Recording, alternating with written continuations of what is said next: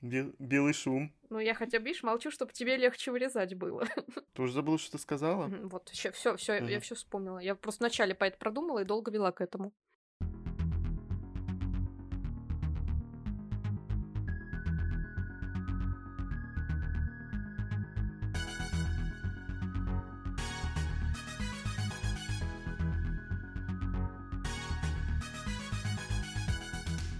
Всем привет! Привет. С вами книжный подкаст Reds and Heads. И мы его ведущие Маша и Игорь. Сегодняшний выпуск мы решили посвятить дорожным историям, про которые мы неоднократно говорили в рамках этого подкаста, Мгм. просто потому, что это та форма истории, которая сейчас встречается, ну, чуть ли не чаще всего в книгах, особенно в каких-то современных, таких подростковых, потому что это очень удобная модель истории, и более того, это та модель истории, которая нам, в принципе, нравится, Мгм. но с ней далеко не все так просто, как могло бы показаться. Поэтому нам есть что обсудить, есть о чем поговорить, и, конечно, будет очень интересно послушать и то, что вы думаете на этот счет. У нас сейчас в фэнтезийном вот этом вот сегменте дорожные истории реально присутствуют практически везде.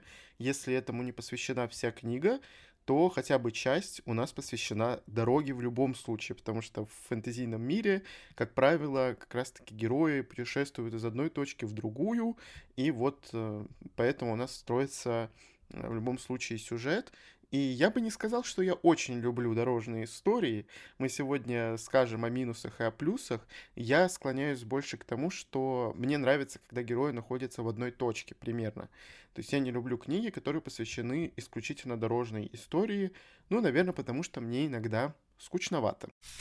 В принципе, почему дорожные истории как модель такая, как композиция книги выбирается сейчас авторами а, так часто? Мгм. На самом деле это простой способ познакомить э, читателя с миром.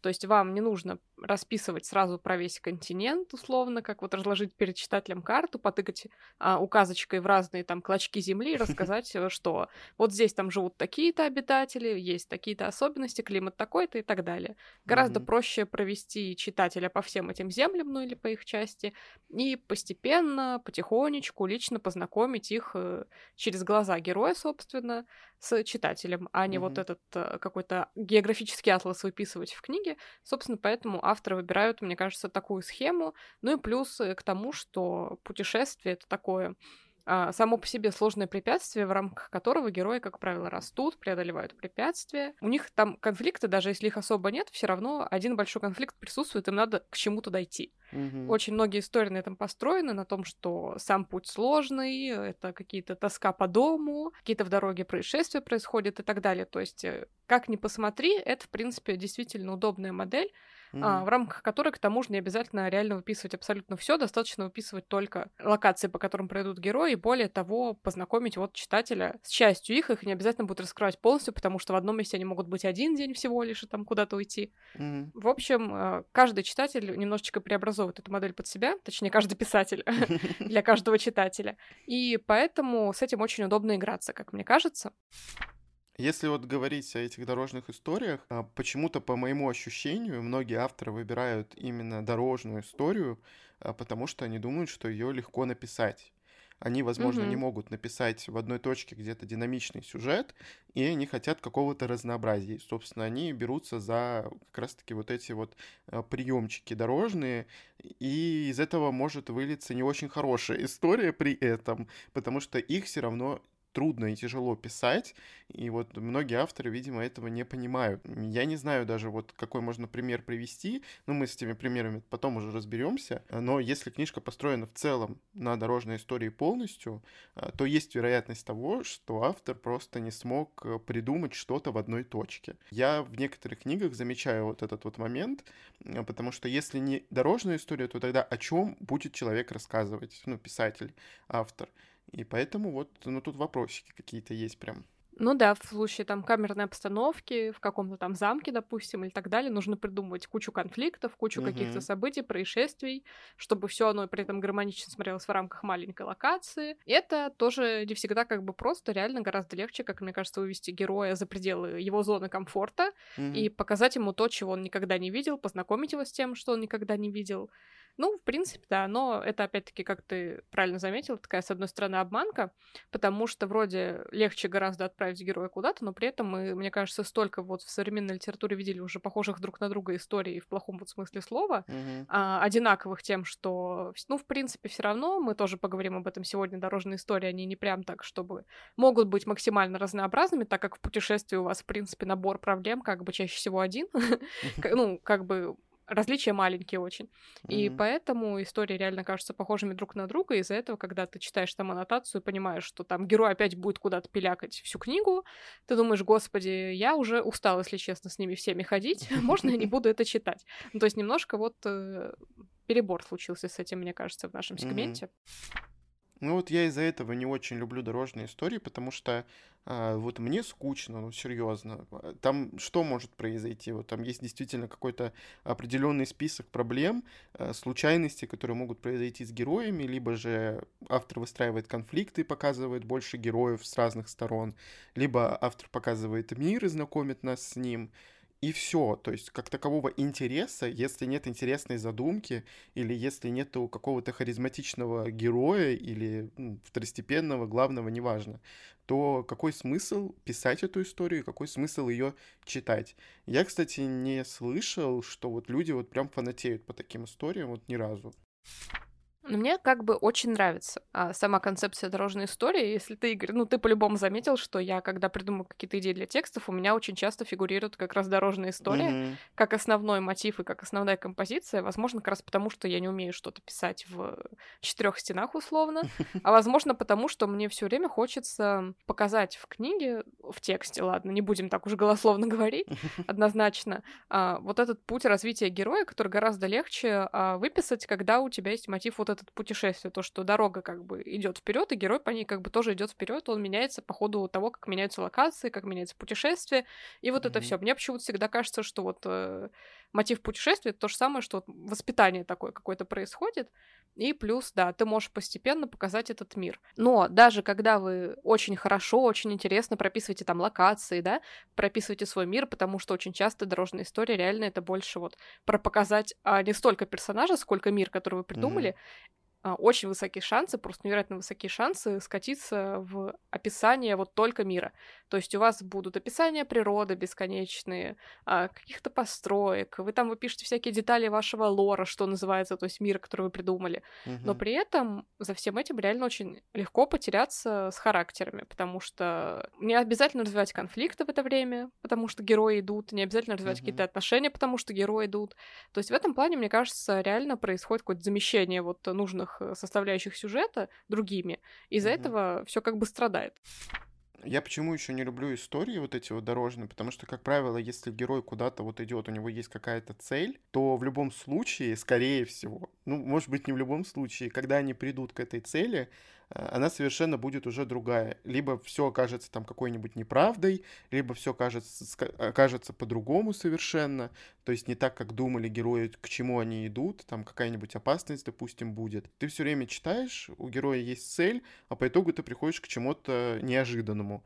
И вот э, то, что есть такая вот строгая вот эта вот линия повествования с дорожными историями, все же действительно авторам очень легко э, укатиться, как Маша говорит, вот э, в какую-то одну стезю, там, либо описание, либо чего-то еще, и по итогу э, сто процентов должна быть какая-нибудь неожиданность. Ну, как это вот мы, у нас есть цель, мы знаем об этой цели, мы к ней идем, все успешно, все замечательно, и, но это тоже скучно.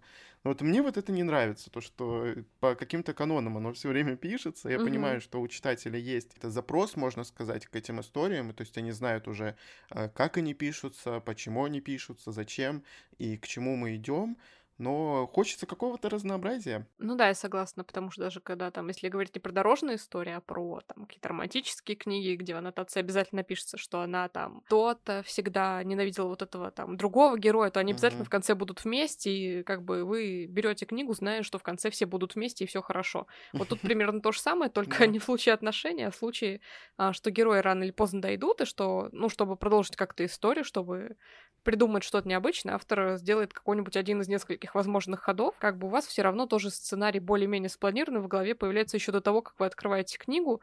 А, не знаю, насколько это хорошо, скорее всего, даже это очень плохо, потому mm-hmm. что хочется, чтобы книга тебя немножко удивляла. Все-таки у нас сейчас гораздо больше выбор литературы на рынке, и при этом он э, по качеству оказывается не таким, каким ожидаешь. То есть тебя все меньше и меньше удивляют с каждым годом книги. Угу. И хотелось вернуться вот к этому уровню, когда ты еще а, мог поражаться чему-то, мог восхищаться чем-то не знаю, даже это от начитанности зависит или в принципе от того, что вот э, сегменты литературы сейчас немножко по-другому развиваются? Я думаю, что от начитанности, если ты прочитаешь э, большое количество э, какой-то литературы в определенном сегменте с определенной конвой сюжета, то ты в любом случае будешь знать э, на шестой уже книжке, если ты прочитал их пять, э, что там будет происходить и для чего оно пишется.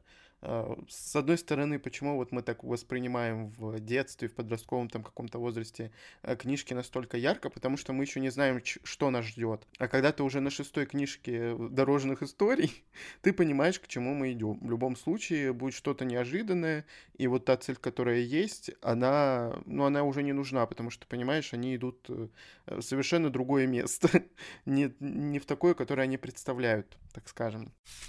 У меня тут к сегодняшнему выпуску странным и загадочным, удивительным образом собралась подборка а, приемов дорожных историй, которые в одной книжке реализованы хорошо, в другой, наоборот, плохо. То есть э, то, где в одной истории это прием стал плюсом, в другой автор не смог его реализовать, из-за этого все пошло в минус. Возможно, как mm-hmm. раз этого приема там и не хватало. Мне кажется, было бы интересно очень об этом поговорить и с читательской точки зрения, и с одной стороны, и с писательской, потому что а, так э, те слушатели, которые хоть немножко там пытаются что-то писать, или наоборот им интересно разбирать э, кино, игры, фильмы, книги тоже опять-таки mm-hmm. на тему того, как там работает сюжет и тайная композиция, они будут замечать, может быть, э, эти вещи и анализировать. В общем, мне это почему-то кажется интересным, и начать я хочу со своей самой любимой истории, со своей самой любимой дорожной истории, это «Сластелина колец», конечно же, потому что, несмотря на то, что там три огромных тома, mm-hmm. в их основе, по сути, лежит дорожная история, потому что главному герою нужно отнести артефакт э, в точку, а, в которой произойдет тот или иной конфликт, и от которой будет зависеть дальнейший поворот истории, в частности, вот всего мира. Угу. Средиземья, который Толкин раскрыл вот в этих книгах. И чем хорош «Властелин колец» как дорожная история? Понятное дело, что ему на руку, с одной стороны, играет объем, потому что благодаря ему не обязательно ускорять вот э, сценки, не обязательно ускорять вот это путешествие, есть возможности посмотреть на мир, есть возможности mm-hmm. развернуть какие-то конфликты, но при всем при этом самое главное то, что этот мир очень проработан и он очень разнообразен. Побываем в огромном множестве локаций, которые, более того, будут полноценно раскрыты, то есть это не мельком декорации, которые мы когда-либо увидели, в них происходит свой полноценный сюжет. А, допустим, mm-hmm. приведу пример, больше опираясь сейчас скорее на кинематограф, но почти вот вся вторая часть, которая называется «Две твердыни», две mm-hmm. крепости, две башни, называйте как угодно, а, основана на противостоянии Изенгарда и Рохана. В Рохане как раз в этот момент будут пребывать все, ну, одна из групп героев главных, то есть это Арагорн, Леголас, Гэндальф, Гимли, в общем, все вот эти ребята. А, потому что братство разделилось, как вы помните, и, собственно, mm-hmm. они вот в Рохане про пробудут большую часть второй книги, скажем так, второго фильма, даже вот всю фактически. За это время мы успеем познакомиться и с теми, кто там живет, э, с королем Рохана, с какими там обычаями, как все это выглядит, а, какой у них есть конфликт, с кем они сейчас враждуют, как бы вот э, с двумя крепостями, как вы понимаете, точнее, с одной из двух вот этих крепостей. Успеем побывать вот э, в легендарной битве, связанной с этими двумя крепостями. То есть у нас по прибытию в одну вот эту точку главную а герои не идут дальше какое-то время, они остаются на месте и изучают все, что там происходит, и участвуют в каких-то действиях. Мне кажется, это плюс, потому что мы даже не то, что вот посмотрели на карту на Атлас, а мы непосредственно очень долго там пробыли. Для нас это не выглядит как карта, это выглядит как полноценные проработанные места. И мне вот в этом плане очень нравится «Властелин колец», потому что все места, в которых мы там бываем в книгах, то есть тот же лес, а, в котором говорящие энты или другой лес, в шире которого, к сожалению, не было в фильме, где жил Том Бомбадил и его жена Золотиника. При этом когда я читала, например, книгу «Иди через темный лес», которую мне посоветовал Игорь в нашем челлендже, угу. что было не так с миром, в общем-то. Казалось бы, автор его очень хорошо продумала, ей было что показать, но при этом она придумала, что в этом мире есть огромный лес, в котором локации как бы особо не меняются, если честно. То есть главная героиня идет к конечной цели, идет, идет, идет, по пути с ней там что-то должно произойти, она, автор mm-hmm. должна там раскрыть как-то отношения, но при этом они все время бредут через один и тот же лес, в котором иногда появляется чудовище, но в целом это все равно деревья, это все равно вот эта щуплая дорожка, все равно иногда на них какие-то мертвяки вылезают, но в целом мы видим одно и то же на протяжении всей книги. И, честно говоря, от этого немножко как бы устаешь. То есть, если «Властелину колец» даже долгое пребывание на одном месте играло на руку, потому что все равно что-то менялось, а, происходило какое-то действие, выйдя через темный лес, героиня буквально идет через темный лес. Через один и тот же лес пустой практически, Uh-huh. в котором что-то происходит, но происходит мало, откровенно говоря. Ну вот, на мой взгляд, понятно, что там масштаб у истории совсем другой, но даже для одной книжки, мне кажется, вот этого было многовато, поэтому она читается не так динамично она вообще, ну, как бы не особо динамичная, конечно, и «Властелин колец», я думаю, многие динамичным назовут, ну, с натяжкой, потому что объем книг, опять-таки, решает, mm-hmm. но все таки для меня, как бы, вот эти истории по реализации а, вообще не совпадают, то есть «Иди через темный лес» в этом плане проигрывает, как мне кажется. Я начну свой список тоже уже с к истории, которые не раз мы упоминали, которую, точнее, не раз мы упоминали в наших выпусках. Это наша любимая Робин Хоп. И, в частности, я бы хотел сказать про вот первую трилогию, а точнее про третью книжку первой трилогии, как раз таки, которая про Фитца, а, которая называется «Странствие убийцы», и вы понимаете по названию, что мы будем странствовать с убийцей. И не только. Эта книжка вся посвящена как раз-таки странствиям и дорожной истории, и тут будет и плюс, и минус. Мне очень сильно она понравилась. Да, местами было скучновато, потому что герой нашел. Да, он сталкивался с огромным количеством различных ситуаций, а, но первая половина где-то книжки или около того, а, ну, она была такая, знаете, раскачивающаяся. И где-то со второй половины у нас начинается действительно интересное приключение, потому что собирается определенная команда, и вот эту вот половину я очень сильно люблю, и даже из-за нее хочу перечитать третью часть э, всю когда-нибудь, ну, не с первой части, а именно только третью, а, потому что там была зима, как-то вот это вот все было супер атмосферно и холодно, и местами тепло и уютно, потому что такая приятная компания, но какой же минус в этой книжке? Вот представляете, у Робин Хоп, по моему мнению, есть минус. Это то, что, а, по сути, следующими книжками она, э, ну, следующими книжками про она всю вот эту вот книгу 800 страниц, она ее просто взяла и обесценила, потому что не было смысла в этом хождении, вот не было смысла так долго идти 800 страниц через вот этот тернистый путь. А, если вы будете читать, то вы поймете, почему в этом не было смысла. То есть нет, сам смысл а, вот сюжета он есть, но угу. то, каким образом герои добирались до точки назначения, она просто рассыпалась вот эта вот история, потому что случилось то, что случилось потом.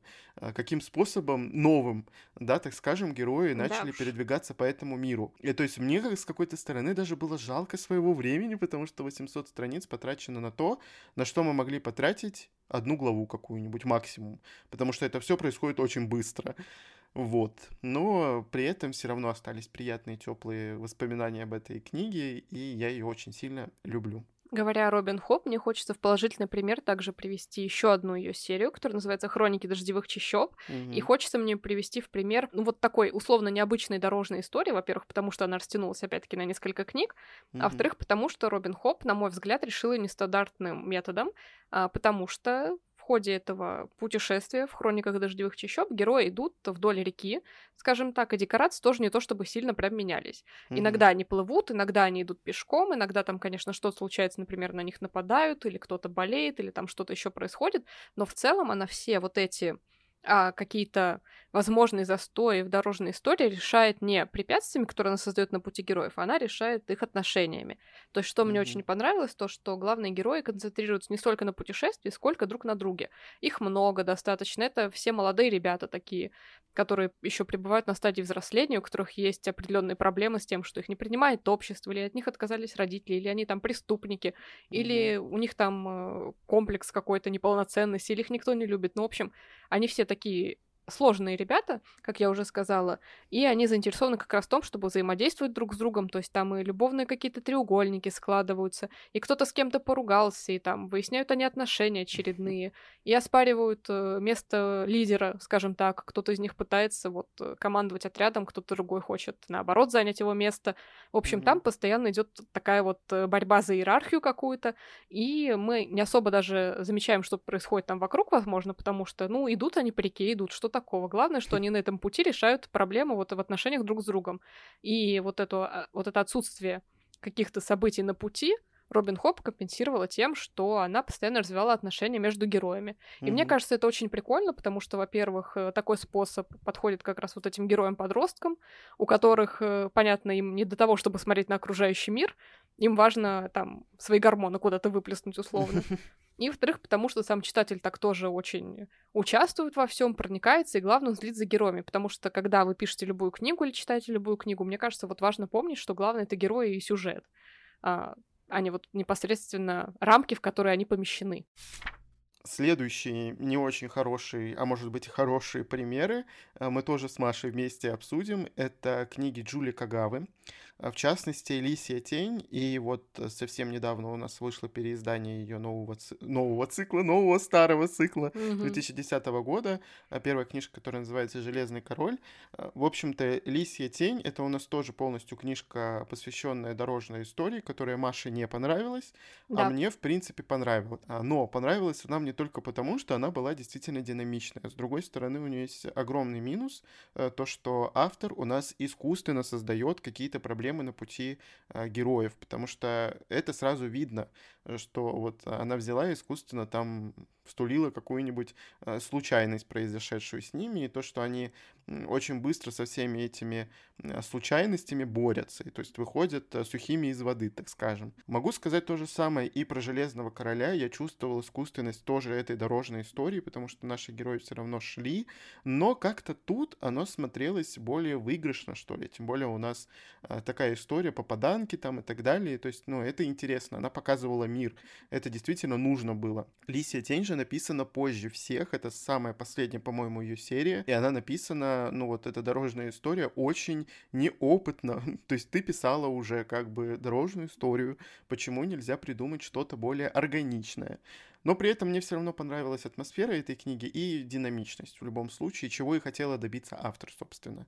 Ну и больше ничего, я думаю, от нее и ждать не стоило. Мне очень не понравилась Лиси Тень вот этим дорожным планом, скажем так, потому что я хотела читать эту книгу, так как э, меня, в принципе, привлекает такой восточный антураж в фэнтезийном сегменте. Угу. Интересно, как автор всегда там что-то придумывают, какие-то сверхъестественные силы добавят. В общем, несмотря на то, что такая вот японская какая-то культура, она мне не очень близка по пониманию, но мне всегда интересно за ней наблюдать, потому что она колоритная. И вот здесь, угу. откровенно говоря, дорожная история меня разочаровала, да, то есть автор постоянно постоянно создавала какие-то ситуации, она понимала, что если все будут просто идти, идти, идти, а, читатель никогда до конца книги, собственно, и не дойдет. Mm-hmm. Но, а, как уж заметил Игорь, эти ситуации она создавала искусственно, и более того, что меня выбесило больше всего, скажем так, это то, что почти все истории, не прям все, но абсолютно вот их большинство, а, которые происходили с героями в дороге, разруливались по примерно одному сценарию. То есть mm-hmm. происходит э, какая-то дичь, герои пытаются ее решить, у них вроде получается, но вроде не получается, потому что сложно. И главная героиня, которая на самом деле из себя не представляет особо ничего, внезапно придумает какую-то хитрость, благодаря которой они выкручиваются. То есть э, то, что там, даже если какая-то потасовка с боем, э, там есть герой, который умеет неплохо сражаться с мечом, и более того, меч на его стороне, как бы это ни звучало всегда, то есть он такой беспроигрышный воин, я бы сказала. Э, все равно у него там случается какая-то затупка, и главная героиня решает это с помощью хитрости реально, то есть без силы, без э, разума, без логики и так далее. Она просто придумывает, э, как там что-то обдурачить. И более того, часто эти дорожные истории дорожные, точнее, происшествия, будет правильно сказать, происходили mm-hmm. по ее же глупостям. То есть мне там очень не нравится героиня, мне очень не нравится, как вот этот автор все пыталась разрулить, поэтому я прям до конца еле дошла, если честно, потому что я понимала, что, господи, вот опять что-то происходит, значит, понятно. Сейчас мы будем все восхищаться тем, как глупая главная героиня будет э, хитростью это разруливать. В общем, мне это очень не понравилось. Следующая история, которую я не озвучивал вообще ни разу в подкасте, кажется. Я надеюсь, не вру, а то бывает, знаете. Это «Охотники за пламенем» автора Хавса Файзал. В общем, очень странное, сложное имя, но неважно как будто ругнулся, а не произнес сейчас. Многие книжку не оценили, и многим она показалась там какой-то скучной, неинтересной. На самом деле это тоже полностью дорожная история, которая э, мне лично понравилась. Я не знаю почему, вот у меня такие ситуации бывают, и там тоже как будто бы автор искусственно создает э, все вот эти вот э, странные истории, которые случаются с героями на пути, и то, что вот как раз я говорил, да, об этом, что цель, которая у них есть, на самом деле оказывается не совсем той. И у каждого героя там свои цели. И мне понравилось вот именно атмосферой тоже. То же самое, что было с э, Джули Кагавой, то есть Лиси Тенью. Маше атмосферы не хватило, а мне вроде как, ну, нормально было. Ну, потому что я не фанат такой японской культуры. Здесь же в «Охотниках за пламенем» эм, очень необычный антураж, который, по мнению многих, тоже выписан как-то искусственно. То есть автор не особо там постаралась, или как будто бы она не знает э, какие-то вот эти арабские мотивы. Не понимаю я вообще, что происходит э, с читателями, но а, она действительно динамичная, интересная, и вот этой вот искусственности как таковой я, наверное, не заметил. Но плюс еще есть схожести с э, Ли Бардуга и ее тенью и костью, по-моему, там есть какие-то схожие моменты. А, вот как раз-таки в тени и кости там тоже была дорожная история, какой там книжки во второй или в третьей, или они обе там были посвящены как раз-таки этому всему. И то есть схожести есть, прям их ощущаешь очень сильно, и автор явно старалась сделать что-то хорошее. В общем, мне как книжка вот эта вот, как арабская вот эта вот культура, она мне понравилась, но, возможно, многим этого не хватило. И, как мне кажется, это неплохой вариант дорожной истории с интересными поворотами сюжета. Вот, и интересным местом действия. Там прям много мифологии разной.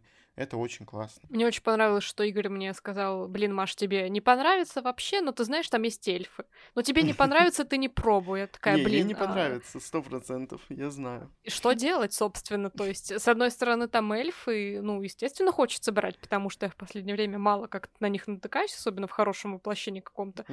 А с другой, Игорь как бы прекрасно уже изучил меня и мои вкусы, и он бы просто так меня не отговаривал, скорее всего, хотя кто знает. Ну, Маша может плеваться от этой книжки сто процентов. Я пока что не такой искушенный читатель. И эльфы на самом деле там появились ближе к концу. Вот, поэтому, ну, я не знаю, есть ли вообще смысл читать ей, ну, тебе. Еще один прием, который делает дорожные истории хуже или лучше в зависимости от того, есть он там или нет, это переключение между фокальными персонажами и вот такая вот э, чередование сценок, скажем так. Mm-hmm. А, что я имею в виду? Хочется привести из хорошего примера «Корону тьмы», про которую мы с Игорем неоднократно также говорили. Mm-hmm. Эта книга нам, ну, даже эта серия будет правильно сказать, нам обоим понравилась как раз-таки потому, что она была динамичной за счет того, что во все моменты дорожной истории, когда определенный герой достигал вот момента, когда понятно, что дальше все будет нормально, он будет идти, идти, идти просто, автор вовремя переключалась на другого фокального персонажа, который находился в другом месте, и как раз в тот момент, когда у того начиналась там самая движуха. То есть всю статику скучную, скажем так, мы пропускали благополучно, потому что у автора было на что переключиться, у нее было там несколько фокальных персонажей, и она между ними так лихо скакала, и это на самом деле был удачный ход, потому mm-hmm. что все условно неинтересные моменты она оставила за кадром, за книгой, за пределами наших взглядов, и заодно мы так успевали знакомиться с разными героями и видеть разные места, то есть там достаточно много локаций, там несколько городов есть вот на территориях Фейри, есть и какие-то города, где люди обитают, есть и джунгли, в общем, и крепость э, на границе, в которой тоже куча всего интересного происходит. И мы посмотрели на мир глазами, опять-таки, разных персонажей, которые по-разному о нем думают. То есть кто-то ненавидит mm-hmm. Фейри, кто-то сам Фейри мечтает осуществить какую-то там свою мечту. В общем, это было динамично, и несмотря на то, что, ну, в принципе, многие, наверное, скажут, что сама Корона Тьмы как бы, ну, не без минусов все таки Mm-hmm. Вот за счет вот этой динамики она как-то у меня вот это все перекрыла. То есть я ее восприняла вот вообще книгу, которая читается за пару дней. Mm-hmm. Скажем так, плохим примером вот относительно этого же приема я хотела бы назвать серию Эрагон, которую очень многие любят, потому что читали в детстве, но так как меня это, к сожалению, миновало, несмотря на то, что у меня было две первые части, я почему-то познакомилась с ними только вот в этом году, скажем так. Для меня Эрагон очень долгая история, очень длинная. Более того, книжки там с каждой частью становятся все больше и больше, этому нет конца. И почти каждая часть, вот я прочитала две, я могу уже говорить, что они, в принципе, являются дорожными историями, потому что что в первой книге Эрагон идет а, куда-то, что во второй части он начинает идти куда-то, и потом пойдет еще куда-то. То есть он постоянно перемещается по миру, вот по этой огромной карте, которая там любовно на Форзасе даже цветом нарисована но все равно из-за того, что локаций очень много, плюс автор явно, ну, писал неопытно, откровенно говоря, мы знаем, что Кристофер Паолини написал его в 17 лет, по-моему, или издал в 17 лет, а написал раньше. В 15, кажется, написал. В общем, он был очень юным, но он вот был начитанный, любил фэнтези и мечтал написать что-то свое, и, собственно, вот так он и пошел. Очень чувствуется, что это была такая некая сублимация, смешанная с графоманией, если можно так сказать, потому что он выписывал мир, который любит, и выписывал героев, которых любит, поэтому там дорожная история очень часто сопровождается очень похожими эпизодами, где он, там Эрагон тренируется постоянно, это все примерно одинаково, где mm-hmm. он летит и смотрит, например, на одинаковые локации, где он о чем-то думает. То есть, в общем, это все такое достаточно долгое для меня. Более того, в каких-то местах он останавливается подолгу на одном и том же месте и тоже не особо как-то развивает вот это все, а просто рассказывает, что там за все это время он делал. Сколько раз там он потренировался, опять-таки, сколько раз он наточил меч, mm-hmm. сколько раз они там что-то приготовили. И сейчас за это время герои даже не разговаривают, потому что там что-то происходит. Короче, для меня вот были провисания вот в этих двух книгах, причем такие солидные. Я очень долго почему-то читала, я помню их. В какой-то mm-hmm. момент вот определенный начало то есть идет хорошо, а потом вы в этих э, путешествиях немножко вот реально зависаете. И хотелось бы, чтобы было как-то по-другому. Там во второй части уже начинаются меняться фокальные персонажи, то в первой части только один Арагон был, большей частью. Возможно, дальше будет лучше, но как бы я не очень уверена, если честно. Я бы тоже хотел еще попеть дифирамбы Короне Тьмы, потому что мне она очень сильно понравилась. Именно первая часть, вторая немножко у меня в голове как-то просела, но я думаю, что третья все исправит. Так вот, первая действительно написана очень удачно. То есть автор явно э, хотела написать историю динамичную, она не заполняла какими-то пустыми сценами книжку, и поэтому, как Маша уже правильно сказала, она вот какие-то моменты скучные, она просто била, брала и не писала. Она переключалась на другого персонажа, и вот за счет вот этого вот, еще главу прочитаю и все, книжка читается реально в лед, вообще просто сразу резко, и ты все понимаешь, ты абсолютно в этом сюжете, это действительно захватывает. Надеюсь, что третья часть нас не разочарует. Следующая книжка а, как не очень хороший пример, а, потому что это «Магия Ворона». Я не помню, Маргарет Роджерсон, кажется, автора да, зовут. Да, да. Вот, Маша как-то раз называла то, что это, в принципе, неплохая история про Фейри, но я не думал то, что это дорожная история, и причем, ну, плохая дорожная история, будем честны. В первую очередь, вот есть у авторов проблема, когда обоснуй для дорожной истории просто сыпется и валится.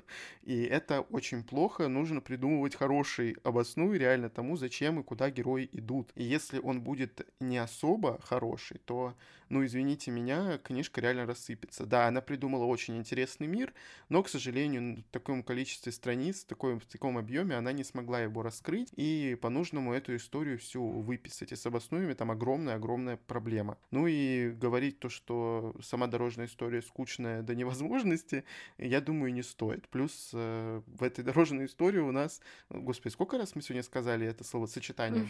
У нас происходит не совсем адекватная любовная линия, которую просто хочется выкинуть, и будет намного все это дело лучше. Короче, вот так писать нельзя. Дорожная история, я имею в виду. Да, то есть э, мне показалось, что атмосфера прикольная у этой книги, какая-то такая прям осенняя, даже и Ферри там придуманы интересно, но все остальное, как бы, то есть сюжет и герои, самое главное, оно как-то, ну, мимо, абсолютно мимо да. всего этого. Хотелось, э, возможно, чего-то камерного от этого, не такого очевидного, угу. а более продуманного, что ли. А получилось вот э, слабенькая дорожная история, как сказала Повесть. Игорь. Можно сказать повесть. Получилось, потому что она действительно очень маленькая, и раскрытие всего ноль, к сожалению. Идея хорошая была. А, таким образом, немножко поговорив вот о книгах, которые мы читали в поджанре, скажем так, сюжета в виде дорожной истории, а, какие мы можем сделать выводы? А, что хорошими дорожными историями мы с Игорем посчитали те книги, в которых а, присутствует динамичность, в которых авторы переключаются между фокальными персонажами, чтобы не задерживаться на одном и том же месте, mm-hmm. в которых по мере путешествия хорошо и ярко раскрывается придуманный автором мир, в котором помимо мотива путешествия присутствует решение других проблем, то есть помимо вот этой одной главной а, сюжетной линии есть еще mm-hmm. множество ответвлений, которые обязательно заканчиваются, а в конце не остаются вот повисшими такими ниточками, у которых нет э, финала, завершения и так далее. Mm-hmm. И это те истории, в которых авторы, помимо того, что не забывают про сюжет, они не забывают и про героев, и про развитие между ними отношений, потому что в конечном итоге сюжет и отношения между героями — это то, ради чего мы читаем книги. То есть просто так читать «Атлас волшебного мира» мало кто из нас будет, откровенно говоря. Даже я, возможно, не стала бы его читать. Поэтому Какая мораль у всего этого? Такая, что выписывая дорожную историю, нельзя забывать про все остальное. Нельзя за мотивом путешествия, за самой дорогой прикрывать все остальное и ничего не делать, скажем так. Мне все-таки больше нравятся те книги, которые э, с мотивами реально дорожных историй, когда это не вся книжка посвящена этому делу, а какая-то часть всего лишь, а, потому что, ну, вот в «Короне тьмы» это хорошо показано, а, допустим, «Лисья тень», ну, объективно, не особо хорошая книга, особенно если человек пишет дорожную историю, а писать он ее не умеет. Вот если не умеете, не беритесь лучше. Поэтому, ну, тут действительно есть огромные сложности, как правило, за вот э, таким вот моментом, когда авторы вот идут полегче что-нибудь написать, придумать, потому что они где-то слабы и чувствуют себя слабыми, ну, свой скилл слабым, так скажем, и идут в какую-то непонятную стезю, и по итогу оказывается, что это настолько сложно, на словах это просто, а по итогу, вот когда ты начинаешь это писать, ты понимаешь, что тут огромное количество загвоздок. И для читателей, естественно, это тоже огромный минус, и мне просто-напросто часто скучно.